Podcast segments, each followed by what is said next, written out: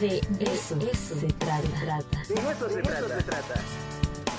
El análisis, la opinión y la información oportuna en la entrevista. De eso se trata.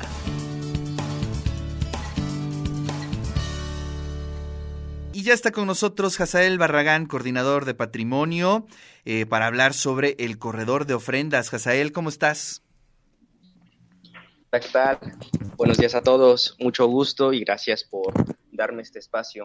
Sí, claro que sí, este 23 de octubre eh, formalmente inicia el segundo corredor metropolitano de ofrendas, el cual ahorita tenemos ya estables 30 ofrendas participantes. Este segundo corredor metropolitano es una iniciativa que impulsa el presidente Rivera para fomentar el patrimonio cultural y este, el patrimonio cultural de Puebla. Igual les comento las sedes participantes. En la ciudad de Puebla tenemos la ofrenda monumental por parte del Palacio Municipal. También te está participando el Museo Universitario Casa de los Muñecos, el Museo Urbano Interactivo del TEC de Monterrey, el Carolino, la Coordinación de las Regidurías, San Pedro Museo de Arte, Museo Casa del Mendrugo, Palacio de Justicia, Casa de la Cultura, Pedro Ángel Palau Pérez, Tesoros de la Catedral, Módulo de Información Turística del Estado, Comité Municipal Casa Roja, el Congreso del Estado, Comisión de Derechos Humanos del Estado de Puebla, Auditoría Superior del Estado de Puebla, Dirección de la Policía Turística Estatal, Mercado del Alto y el Museo de la Memoria Histórica Universitaria. Pero también están otros municipios que están participando en este segundo corredor, que es el municipio de San Andrés Cholula, con cinco ofrendas monumentales. La primera es el DIF municipal de San Andrés Cholula, Casa del Gobernador, Casa de Cultura Tonantzin, Templo de San Francisco Acatepec y el Museo Regional de Cholula.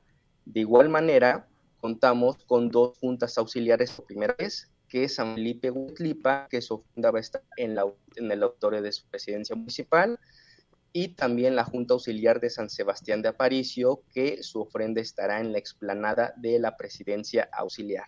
De igual manera, está el municipio de Cuautlancingo, que repite con nosotros en el segundo corredor metropolitano de ofrendas en el Parque Recreativo Ameyal con un horario de lunes a domingo de 10 a 20 horas. Y por último, el municipio que está participando por primera ocasión es el municipio de Zacatlán, con cinco ofrendas monumentales en sus panteones.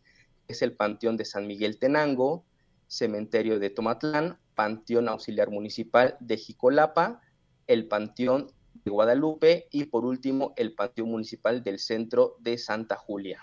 Órale. Pues Oye, pues está interesante, ¿eh? La verdad es que se sumaron un buen de lugares. Y bueno, pues la verdad es que es uno de los momentos, acá lo confesamos, que más nos gusta, ¿no? El, el, Día de Muertos, el centro, cómo se transforma, los panteones. Así es que pues estaremos ahí bien atentos. ¿Tenemos alguna página para seguir el recorrido, eh, Hazael? Claro que sí. Tenemos, este, pueden descargar el mapa digital desde la página de Ayuntamiento de Puebla, de igual manera en las redes sociales del Instituto Municipal de Articultura, en Facebook y también en Instagram. Ahí tenemos toda la información, tenemos este, los recorridos y en específico los horarios de cada ofrenda que estaría participando del 23 de octubre al 6 de noviembre. Perfecto, pues ahí está la invitación. Y sí, ya se da el banderazo para este eh, corredor de ofrendas que siempre lo esperamos cada año. Te agradezco muchísimo, Hazael, abrazos, abrazos a todos nuestros amigos y amigas del IMAC